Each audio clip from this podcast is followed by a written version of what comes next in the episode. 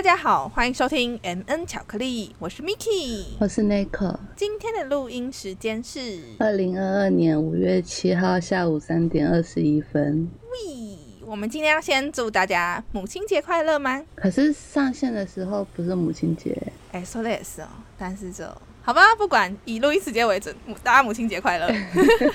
硬讲这样子。好，那这次小测验是换我出题啦。好。请说。那这次的测验是来测你失恋时的反应。那题目是：当你到外面吃东西，如果老板迟迟未送上你的餐点，这时候你会有什么动作呢？A 是闷不吭声，直到老板来询问为止；B 一声不响，直接走出店门口；C 等老板来问时，再从容不迫走出店门口；D 跟老板反映，继续等他上菜。一跟老板反映，然后掉头就走，你会选？我选 D，等老板反应，然后继续等他上菜。好，那我们答案在节目后面公布哦。那你选什么？我我想一下，嗯，原来没有选吗？我没有，少在那边逃避，给我选。应该也是一样吧，D 吧。哦，哎，我们真的是太常选到一个同个选项了啦。对啊。好啦，我们真的是大概在十几就要融合了。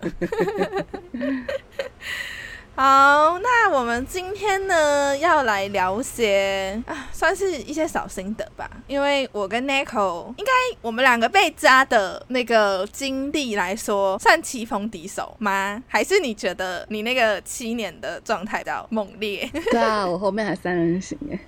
哦，对耶，嗯，好啦，我觉得你可能略胜一筹，在被被扎的这个区块。对，那你在这个过程中，你有过那种你自认为超级崩溃的状态吗？有啊，每每天都很崩溃啊。那你觉得最崩溃的反应是哪一个状态？就是有一个情境会让你觉得哇天啊，我就是现在你想起来，你就想说哇天啊，我那时候也太崩溃了吧？就是抓奸的时候啊，在床吗？没有在床，可是就是发现证据这样子。嗯嗯嗯嗯，铁证，所以你铁证，嗯，所以是跟对方对峙的时候，没有对峙，是我偷偷发现的时候。啊，就是你发现的当下，对，然后你觉得超级崩溃，因为我每次发现都是他可能在睡觉或他不在的时候，哦，我懂我懂，这才是抓奸的好时机，对对，嗯，可以理解。我觉得我自己就是有过一个，哎，我不知道有没有在节目上讲过，哎，就是我有一个有一点失控的情绪状态，是很久以前，就是那时候是刚要升大学的时候，知道喜欢的男生有女朋友，哎，我好像很常喜欢这样的人，就是我知道当时知道那个男生有女朋友，那个男生还在追我，这样。可是后来有一次，就是呃，这个男生已经知道我知道他有女朋友了，男生还就是有一点装的若无其事这样子。这个男生就说要送我回家，然后说要跟我谈一谈，这样。他走在路上的时候，这个男生就跟我说：“你是不是有什么话要跟我说？”这样子。然后我就跟他说：“哎，你是不是有女朋友了？”这样子。然后他就说：“对。”他跟我说，他觉得他这样子的人就我非常好，然后他这样子的人不值得我这么喜欢他这样子。我当下因为还是很喜欢他的状态，就想说，很像是人家辜负了我的心意吗？也不能说辜负啦，就是只能说，就是我很喜欢你，就是我这样子对你是我自己开心，就是没有什么浪不浪费这件事情，这样子就感觉自己的心意被扫扫地。这个男生就载我回家，在在我家楼下，他就问我说：“那要抱一下吗？”那时候就想说好，就已经有一点，抱就就是反正就是下他是机车嘛，然后下机车，然后做出了一个你知道那个张开双臂的抱的那个姿势，就是一个一个邀请这样。然后那时候就是你知道已经够难过了吧？然后人家想就是要抱抱你，然后我就他说好好好好好抱一下，不是啊，去死好吗？因为因为我那时候少女哎，我那时候超级哎，我那连连少女都算不上，我觉得是小朋友吧，就觉得嗯。呜呜这样子，结果就是乌三小，就因为我原本因为我那我那时候超难过的啊，我没没有谈过恋爱那个时候，结果就是我以为那个男生是会，然后有一些明星，他们那个男明星跟女明星拥抱的时候会那种友好的，就是那种可能肩膀比较靠近一点，然后拍拍对方这样，你知道你想象得出来我在讲什么吗？想象得出来，但我觉得你在公司笑。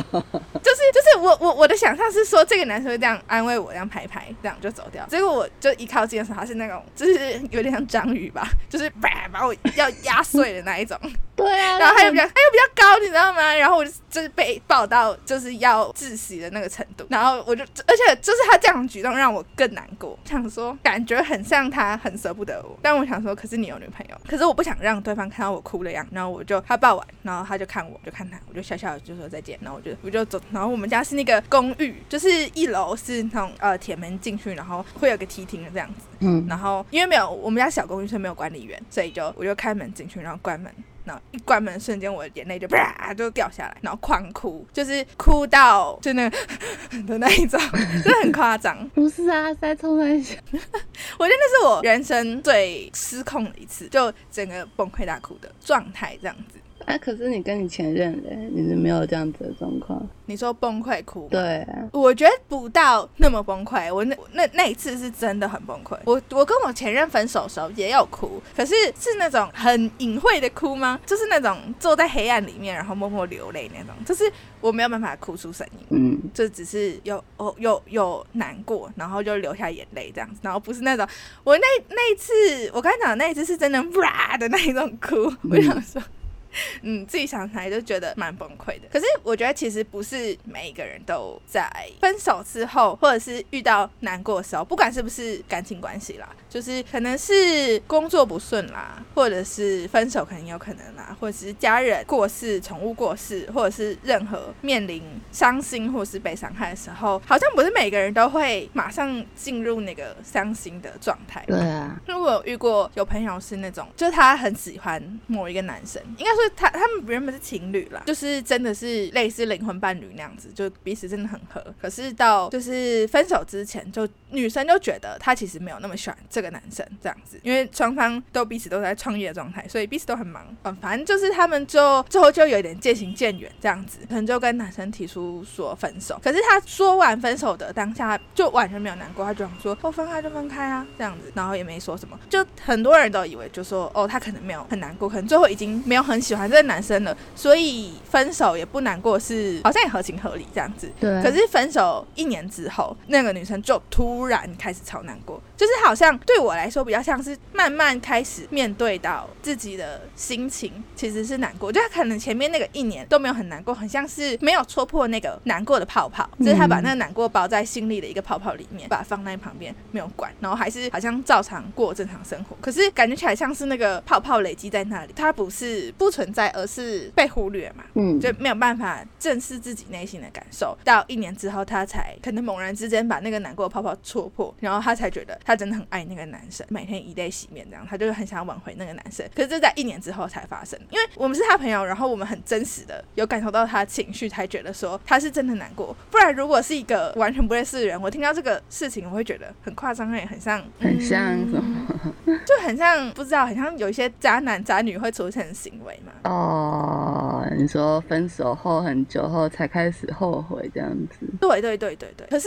我们知道他不是这样的的人，也知道他呃当初分手也不是要渣那个男生或什么，他只是可能当下真的觉得没感觉什么的，或者是他因为还在创业当中，他必须要保持坚强的那个状态，就是他不能，因为他身为老板，他不能倒下，或者是他不能被这个难过淹没，他必须有员工要养，然后有他的事业要卡，所以他不能展现出。他那个脆弱的状态，直到一年之后，他才感受到那个伤心吧。我觉得这样好像蛮累的。就我觉得就看人而已啊，就看。因为我最近比较感受到的是，嗯，应该说最近开始才练习的是说感受自己情绪这件事情。嗯嗯，就是好上期节目其实有讲到说，我前阵子刚好去，反正就是一个。魔法商店这样讲好像有点奇怪，但总之就是就是有一些神奇的商店，然后买东西他就附了一张小卡，这样那张小卡内容是呃我可以感受到我的情绪而不觉得受到伤害，就这算是我最近的至理名言嘛，就是想要尝试练习这件事情，因为好像过往的我自己一直都会觉得说我要保持在一个开心的状态，不允许自己伤心或是难过，或是一直卡在那个状态，就是不想承认，嗯就即使受到伤。害，就是就像我刚才节目一开始讲的，说我在那个男生面前，就是我不想要哭，就是我想要给他看到自己很好看笑的样子。嗯，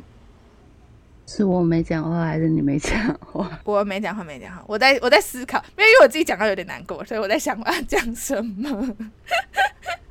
不过想到这个，我刚刚是在我想到我之前在看一个心理学的频道，他们是说人类有心理防御机制，然后总共有十二种，我就大概讲一下十二种是哪十二种好了。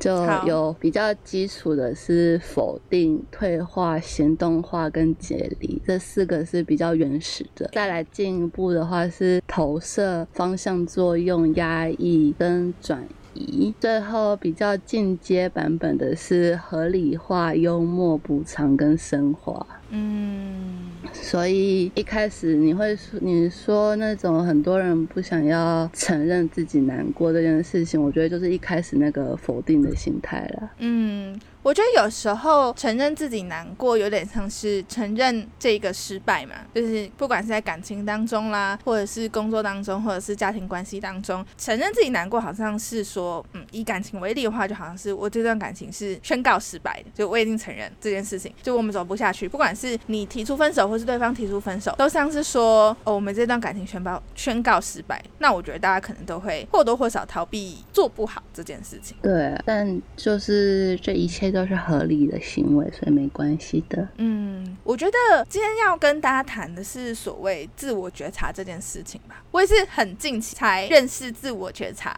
这四个字。嗯，那稍微跟大家介绍一下什么是自我觉察。那在研究中呢，有两位学者认为真实的存在是一个很重要的事情。那他们给真实的存在下了一个新的定义，这个定义是在日常的生活中可以顺畅的基于自己的真真实的核心价值。真实的自我展开运行，你自己的感受、想法跟行为反映出你自己的核心自我的程度越高的话，这个真实的存在也会越高。这种真实存在的状态之中，通常是在社会化的过程中，或是商业的社会中不被鼓励。我们通常被这个社会所鼓励呈现的自我，比较像是我们。在谈的说成功人士会有的几个特质，比方说什么乐观啊、嗯积极之类的。然后在短期内，这个社会想要让你呈现的这个价值，就是会让你在社会中得到更多的回报。不过事实上呢，就是心理学家们认为，就是长期来看，真实的存在其实对我们自己的生活方面吧，应该说自我价值来说，就是可能会获得的更多。嗯嗯，比较像是说，当然也不是说那种，比方以言论自由来看，我觉得有点像是这样，就是言论自由像是说你爱说什么就说什么，可是言论自由这件事情不是让你随意的无限上纲，然后拿自己的言论自由来伤害他人。对，对，就是嗯，可能不用一味的为他人着想，然后不用一味的把他人放在自我的面前。可是你把自己放在所谓的第一位的这件事情，是基于你不要去伤害他人嘛？嗯这样的前提来进行所谓的自我觉察。那我自己对于自我觉察，就是这四个字的体会，我觉得比较像是，嗯，从我身边朋友，就是让我自己有慢慢有开始这个体悟，就是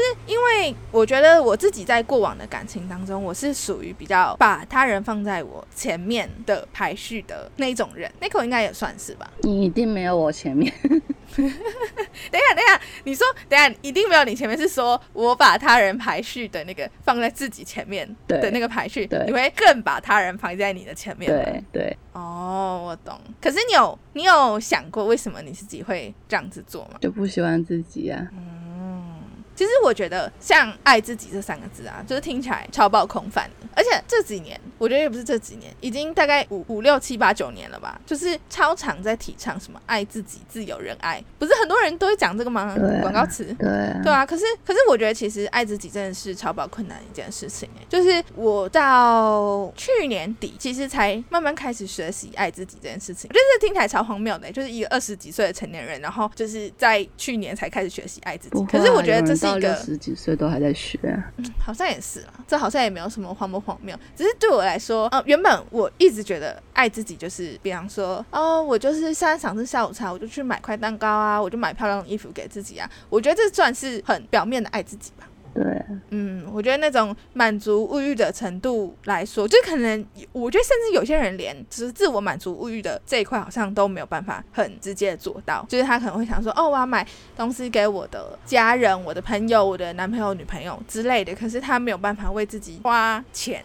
就是在让自己开心的这块，我觉得有已经有一块人没有做到了，可能或许大部分人都是可以做到这一块，反而在心理这一块，嗯，把自己放在。排序前面这件事情，我觉得反而是比较难做到的。我觉得这件事情会造成一个缺点，就是说你在关系当中，不论是感情关系还是呃工作关系、人际关系当中，就很容易让自己陷于一个被害者的状态嘛。应该也不是讲被害者吧，就是讲就是一个比较弱势的地位啊。嗯，就是可能呃以他人的快乐为快乐，或者是以其他人利益为利益的时候，就会把一定会变相压缩到自己的空间，因为这个。社会就是资源有限嘛。那你的人力、你的时间、你的付出的精力、一切金钱，包括心力之类的，都是有限的。所以，当你以他人的利益为优先的时候，就会压缩到自己的空间。可是，我觉得不过爱自己的人就会觉得没关系，就是反正事情有达成就好之类的，或是可能你也不是真的觉得没关系，可是你就是会继续这样子做，或者是你可能在爱情关系中受到一些伤害的时候，你也会觉得说，对，其实是对方是错的，没有错。可是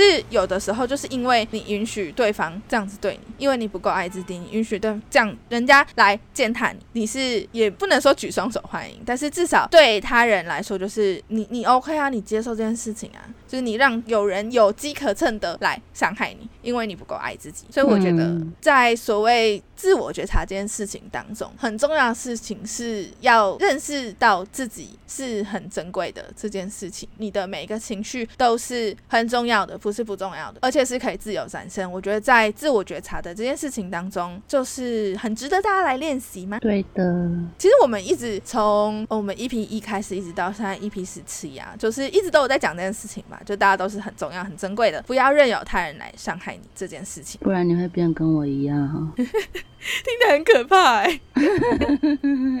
好，我要跟大家分享一下，就是我们刚才讲那么多啊，呃，怎么样可以来做到自我觉察这件事情？嗯，你说说。好。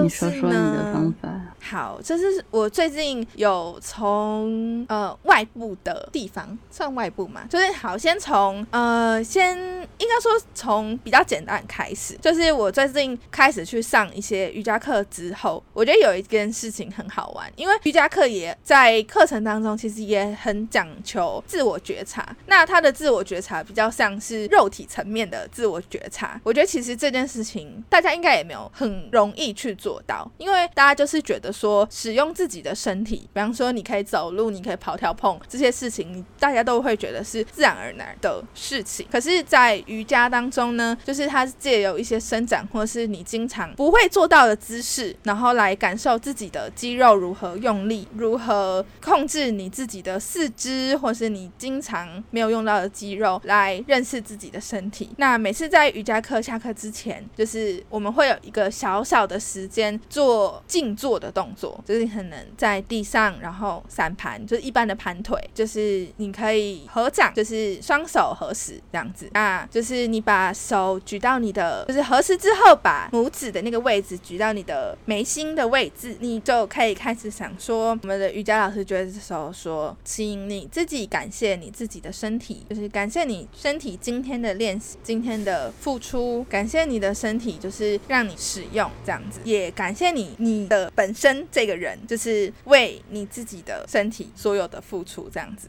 就是你先觉察到你的你觉得习以为常的事情都是值得被感谢的时候，你就会有一种很特殊的感情吗？就是会突然觉得，其实你能做到这件事情很特别。就是原本你觉得都是小事的事情，就会因为你的感谢而变得不太一样。然后嘞，那你做完之后会有什么感想？就是会觉得自己很棒吗？我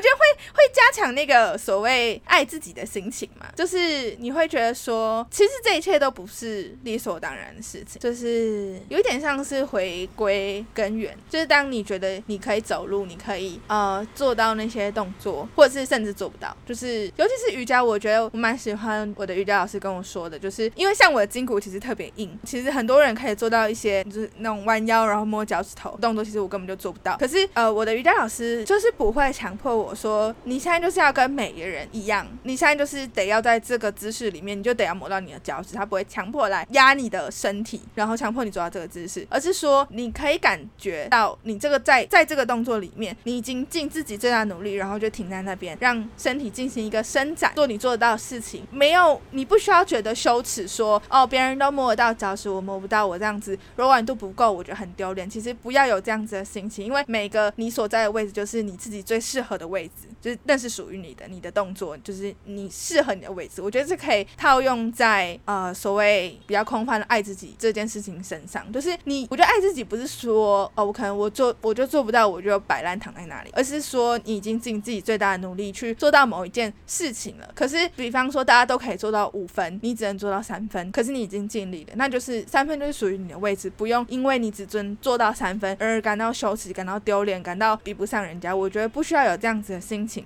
而是说你已经尽你要谢谢你自己的这些经历。我觉得比较像是在瑜伽课之后，呃，所谓感谢身体、感谢自己所有的付出，我觉得比较像是这个样子。嗯，了解。嗯。你怎么上个课像是在上冥想课一样？对啊，就是我觉得瑜伽其实跟所谓什么脉轮啦、心轮啦，然后冥想之类的，我觉得好像都有关联。我妈上瑜伽课都没这样子，真假的？她就是就是纯粹去运动这样子。对啊。哦，好，然后我就其实这算是我自己蛮喜欢我我我老师的原因啦，不然其实我也是一个很懒得动的人。可是我觉得就是嗯，他不会强迫你。在任何时候，就是做你做不到的事情，应该说是你你已经尽力的时候，你就他会觉得你这样子也很棒，这样子，然后他会给你适合你的建议，我觉得是很很友善的一个学习嘛。我觉得这件事情也可以延伸到任何时刻，包括感情或是工作的上面，嗯，类似这样子。对，哎，该该不会那下节目有人问我们说那个瑜伽老师是谁吧？对啊，瑜伽老师推销课。对啊。好，好啦，大家如果想知道的话，就来私信我，好不好？跟大家说这样子。我在另外一个 podcast 节目，然后他们有在谈一些就是自我觉知、自我认知，或者是情绪控制之类的，呃。请的练习这样子，然后这边也分享给大家。就是不知道大家会不会有那种像我跟 Nico 那样子，就是可能你曾经感到很崩溃的当下，或是这个人让你很暴怒，或者是失去自己的自我意识，或者是甚至你没有察觉到你自己的自我情绪嘛？比方说你现在是伤心，你现在是生气的，你现在是开心的，你甚至都没有办法察觉。其实我觉得应该有蛮多人会觉得我这样子很奇怪，就是难道我自己不知道我自己生气吗？难道我不知道我自己是伤心的吗？可是我觉得有很多。时候就是大家都不想承认自己真实的情绪嘛，就是有时候大家会说什么，嗯，其实包括我自己也是啊，就是可能有时候我跟 Nico 讲某件事情，我就说，哎，其实我很生气，什么东西的，可是就是有 Nico 比较客观的，我就会说你生气啊，对，或者是说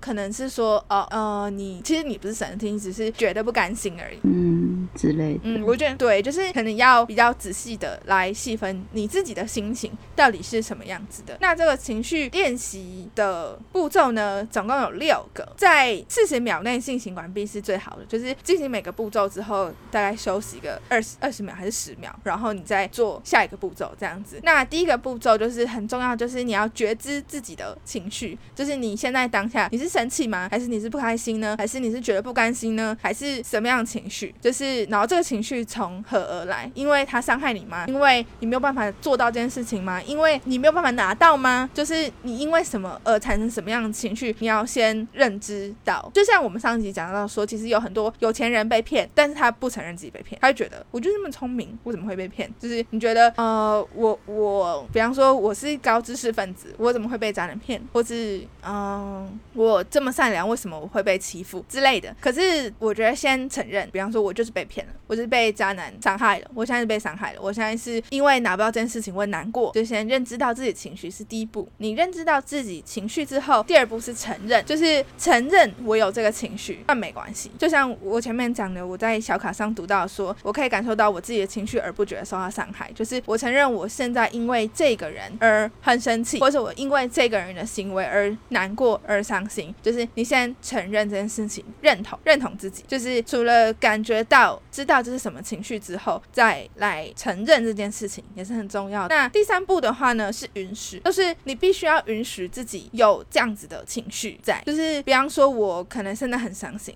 你要允许自己有伤心的心情，就是这件事情是 OK，你可以伤心，你现在可以伤心，你现在可以难过。然后呃，你可以发脾气之类的，就是你现在有这些情绪都是 OK 的，不要去否定它。然后呢，第四步是接纳。那接纳跟允许，我觉得有一点点类似，不过接纳有一点像是说，我有这个情绪之后，你要去想，就是这个情绪也是你的一部分，你不要去排除它。就是呃，接纳之后，你要开始来想说，我要怎么样排解我的这个情绪，就是这样会接到接下来的第五步，就是转换。比方说，你很生气，你很难过，那这时候你要怎么去转换？这样子的心情，就是不是说这些情绪不可以存在，而是存在之后，就是它可能会陪伴着你一段时间，呃，你自己可以沉浸在这个当中，可是不要永远的沉浸下去，就是你得知道这个情绪它是会有结束的一天，不是像很多人都会想说，可能他被渣男渣女受到伤害之后，他就会跟身边的朋友说，我觉得我这辈子可能不会再爱上别人了，是不是很多人会这样讲？对，对，可是其实我觉得这个有点又不能说好笑，不能笑。别人就是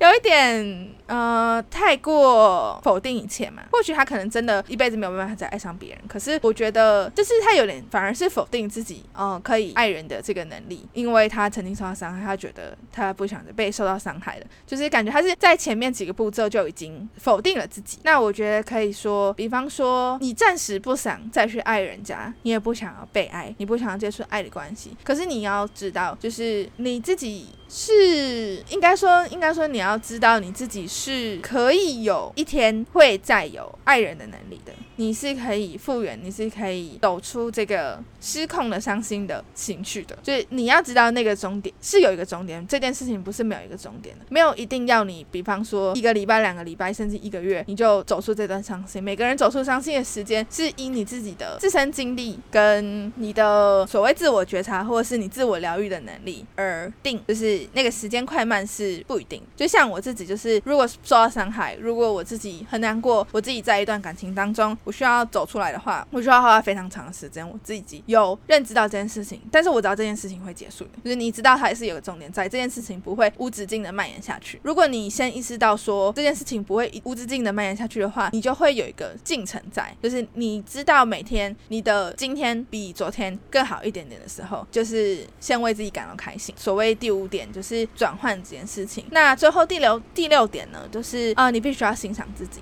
就是不管你现在的你是怎么样子的，你到底你的身体是什么样的状态，你的心灵是什么样的状态，就是那就是最棒的状态。或许现在可能不是你心里最理想的那个样，不过你必须要学习自己，学习欣赏自己任何时候的状态。好，那第六点的话，他说的是要欣赏自己，就是他说的是。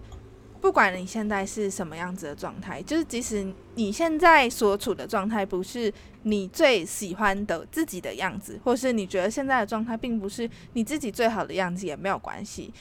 就是他会希望每个人都可以欣赏你现在所处的这个状态，即使不是你认为的最好的，就是你伤心的状态也好，你难过的状态也好，你没有办法振作的状态也好，就是你要接受你自己。现在所在的那个样子，然后你会知道自己即将会更好，所以你不必讨厌你自己现在的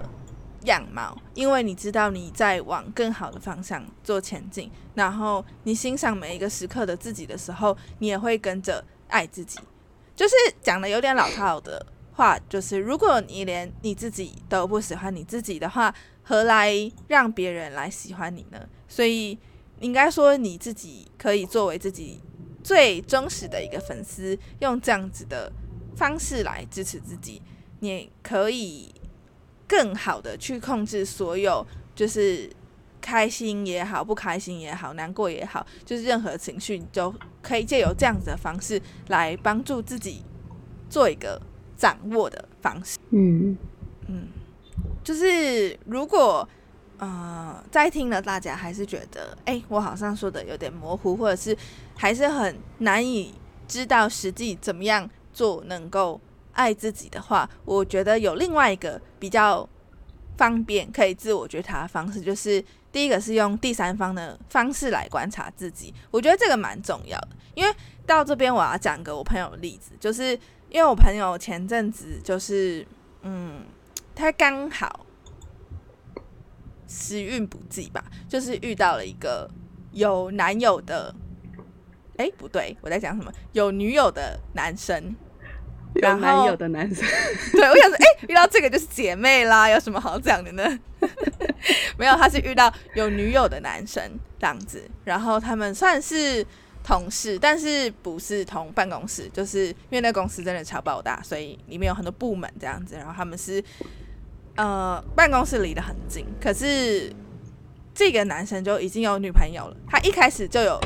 跟我朋友讲，然后也一直跟我朋友说我们就是朋友。可是其实这个男生虽然嘴上说这个女生跟他是好朋友，然后他也说哦我把你当成我的好朋友，可是其实这个男生都会传暧昧简讯给这个女生，就是类似说什么你你有没有想我啊，或者是说嗯我想想举例举一个比较实际的例子，让大家有点感受。呃，类似说哦，有一天这个男生就找这个女生吃饭吧，然后女生就可能心情不好还是什么，就拒绝他。可是过一阵子，这个女生就有点好奇，然后就反问那个男生说：“哎，那你现在在吃什么？”这样子，然后这个男生就说：“嗯，哦，我在吃醋啊，对，对，哎、你直男呢、傻眼，他就说什么我在类似我在吃醋，或者是什么我什么我就随便乱吃，然后呃就是什么我就是要让你吃醋，然后什么东西之类的，然后说什么呃因为你都不陪我吃饭呐、这样之类的，反正就是我刚刚想到一个，会不会有一种就是一种情境，就是哦，我要今天要出去吃饭，嗯然后男生就说哈，那你不会想要跟我一起吃饭吗？嗯。这种哦，就也也有类似这种的，就是总之你才不会这样跟你朋友说话的情境，是吧？对吧？就是即使是不管是同性或异性，同性还有可能嘞，因为就是我常常经常就是跟我朋友说爱来爱去的那种，就是什么哦我好喜欢你呀、谢谢你们在我身边呐、就是这种，就是你知道跟同性朋友。女生跟女生之间就是会那种爱来爱去啊，我好喜欢你哦之类的，我就我觉得比较还好。嗯，你说？可是我知道有一种男生是习惯这样子，就是习惯爱来爱去，也不是习惯爱来爱去，就是习惯讲话会有一点半开玩笑那种，呃，不正经的讲话啊这样子。我我可以理解，可是我不知道你的那个状况是不是他本身也有另外一半的状况。我觉得如果他是单身，那他所有讲话方式都是这样的话，我也觉得无所谓，那就是他的风格。可是如果他有另外一半半的话，嗯，我会觉得啊，虽然说我也不是他女朋友啦，因为没有什么好资格说我也不行。可是就就我我会自己会觉得，哎、这样子的人我不太 OK 嘛。我刚刚讲的是单身的案例，我没有碰过没非 非单身的案例。哦哦哦哦哦，你是说你刚刚碰到，你说他讲话方式就是这样的人，他就是单身这样子。对对对，我那我就觉得前遇过的是单啊、身。那我就觉得没有差。可是如果他是有非单身情况，我就觉得还是为不 OK 吧。就可能我自己觉得是可能对于他那一任的女朋友也没有到说非常的非常的放在心上吧，嗯，就是他的那个女朋友不介意这样子。也不是不介意，他可能不 care 他女朋友的想法这样子。哦哦哦，这种不介意，OK OK，对啊，我也觉得比较像是这样。而且、嗯说实在，就是如果那个男生说他们是朋友的话，那比方说，假设我交男朋友，然后你是我的好朋友，那我也会让我的另外一半知道你是我的好朋友啊。这又有什么好不能让别人知道的吗？就是如果你真的如你所说的那么的公开透明，然后我们就是朋友，然后 question mark 这样子。你让我想到，我不知道为什么突然想到，我昨前几天才看到 D 卡说，嗯，有一个人发言超级超级一针见血，他说男生的眼里只分层可以干跟不能干的而已。要修哦，我觉得异常真实哎，我不知道啊，我不知道啊，但是可能有些人不是这样，但是好，可能也只是个玩笑话，但我就觉得莫名的异常真实这样子。对呀，对，好啊。总之呢，我我要我要继续讲这个故事。总之呢，这个这个男生呢，其实他对我朋友做出了非常多非朋友会做的事情，可是他就一直说我们是朋友，而且我的非朋友的程度已经到呃有肢体接触，没有没有没有没有上床，没有上床，就是有肢体接触，然后也有接吻过。这个完全可以说非朋友了吧？什么情况下接吻？我我不太确定，就是私人的情况，不是不是那种公开，然后把他那个搂在怀里垃圾那种，就是 不是那种下腰，然后就是华丽的垃圾，就是那种可能私底下的情况。I don't know。总总之，我收到的资讯就是他们有巨多肢体接触以及有接吻这样子。我不知道该说什么。去死好吗？去死好吗？渣男，请去死好吗？对，然后总之呢，总之呢，就是他就陷入一个这样子的情况。可是就是因为我朋友就是在这个过程之中逐渐有喜欢上这个男生，这很难。这个那种没接触过太多男生的女生很容易会喜欢呢。对，就是。不可否认的嘛，就是可能在这个过程中，男生有对他嘘寒嘘寒问暖，还是什么之类的。总之呢，嗯，他们就进行到了这样子的关系当中，这样子。可是呢，我觉得这可能是一种怎么说？嗯，同叫什么物以类聚？我看讲什么同，要什么怎么用同开头啊？真是傻眼，就是物以类聚啦。就 是就是因为这个这个朋友跟我很好，然后他就发生了类似这样子的事情。然后呢，我前阵子也是有发生过类似这样子的事情，然后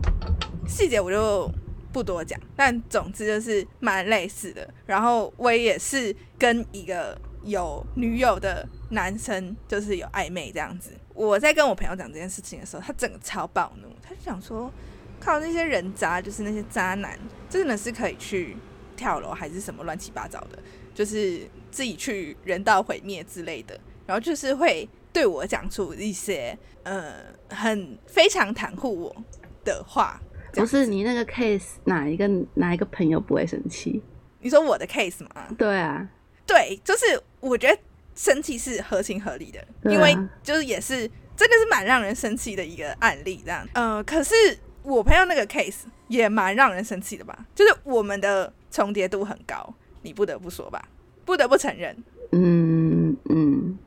就只是只是只是那个我朋友的那个 case 是，呃，那个男生一开始有自我承认他有女朋友，然后我的那个 case 是那个男生不承认，就是他没有说他有女朋友这样子。然后他有女朋友事情是我自己发现的，所以其实某种程度上，所以你现在是在当我们的节目上宣战嘛？因为不当事人可能会听吗？I don't fucking care！不要把这段剪进去！我会剪，不要不要剪，不要剪了！你是说说哪一个？我是说 I don't，我是说 I don't fucking care！我当然会剪了，不要剪！好笑，然后，好啊，总之呢，总之就是，哦，他又总能听到这一段啊，然后就 一直在宣战，哎，我要笑死了。然后呢，总之我们两个，你必须承认我们两个的案子有一点类似吧？无以类聚啊，我不否认。对，可是我说，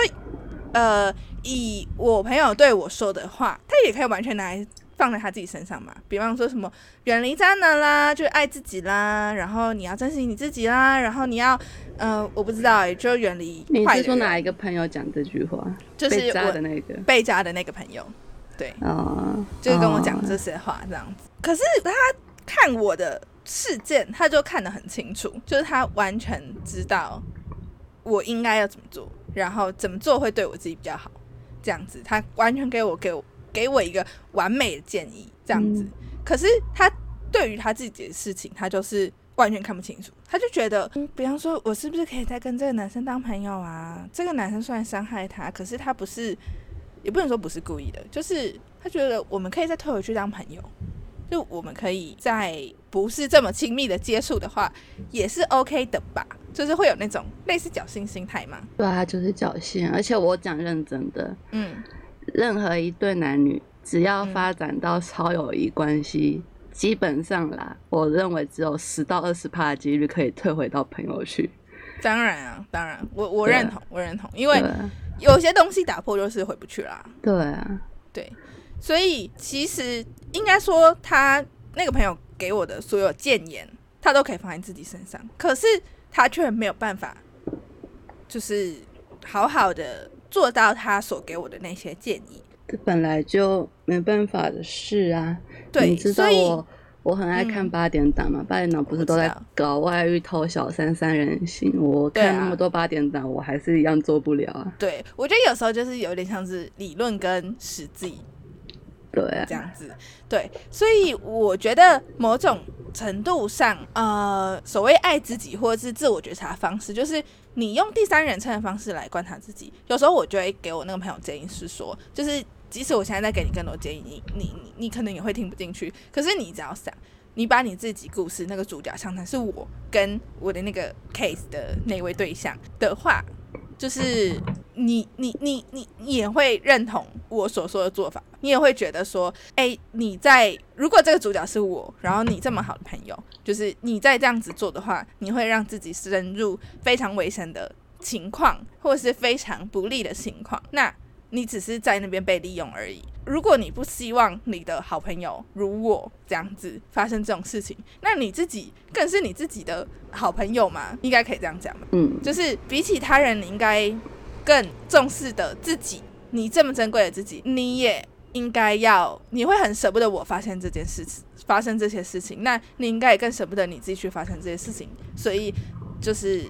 必须要让自己脱离那个环境。如果你用第三方的方式，你就可以察觉到自己正在做一些伤害自己的事情，类似这样子。嗯，如果你用第三人称的角度的话，或许会更清楚。或者是另外一个东西，就是说，除了用这种第三方的方式来观察自己之外，你也可以同样是透过你身边的朋友、你的家人、朋友。同事之类的，去跟他们聊聊，他们对你的想法是什么？就是比方说，其实或许你在工作上就是一个非常暴躁的人，或许你做事很有效率，可是你可能跟人家沟通的时候，你是非常的冲动，你你可能太过直接之类的，或是可能其实同事有看见你说，哦，你遇到很紧急的事情，你会陷入一个焦虑的情况之类的，这也许是你自己可能没有办法发现、没有办法做自我觉察的事情的话，那去透过跟你所有生活环境里相关的人，跟他们聊聊你自己，因为其实很少人会这样做吧，就是。可能我们两个今天坐下来说，好，那那个 Echo，你觉得我是怎么样子的人？应该很少人就是会深入的去谈这些事情。那我觉得，如果你身边真的有很好的亲朋好友的话，就是不妨去问问他们说，就认真坐下来说，诶，在你们眼中我到底是怎么样子的人？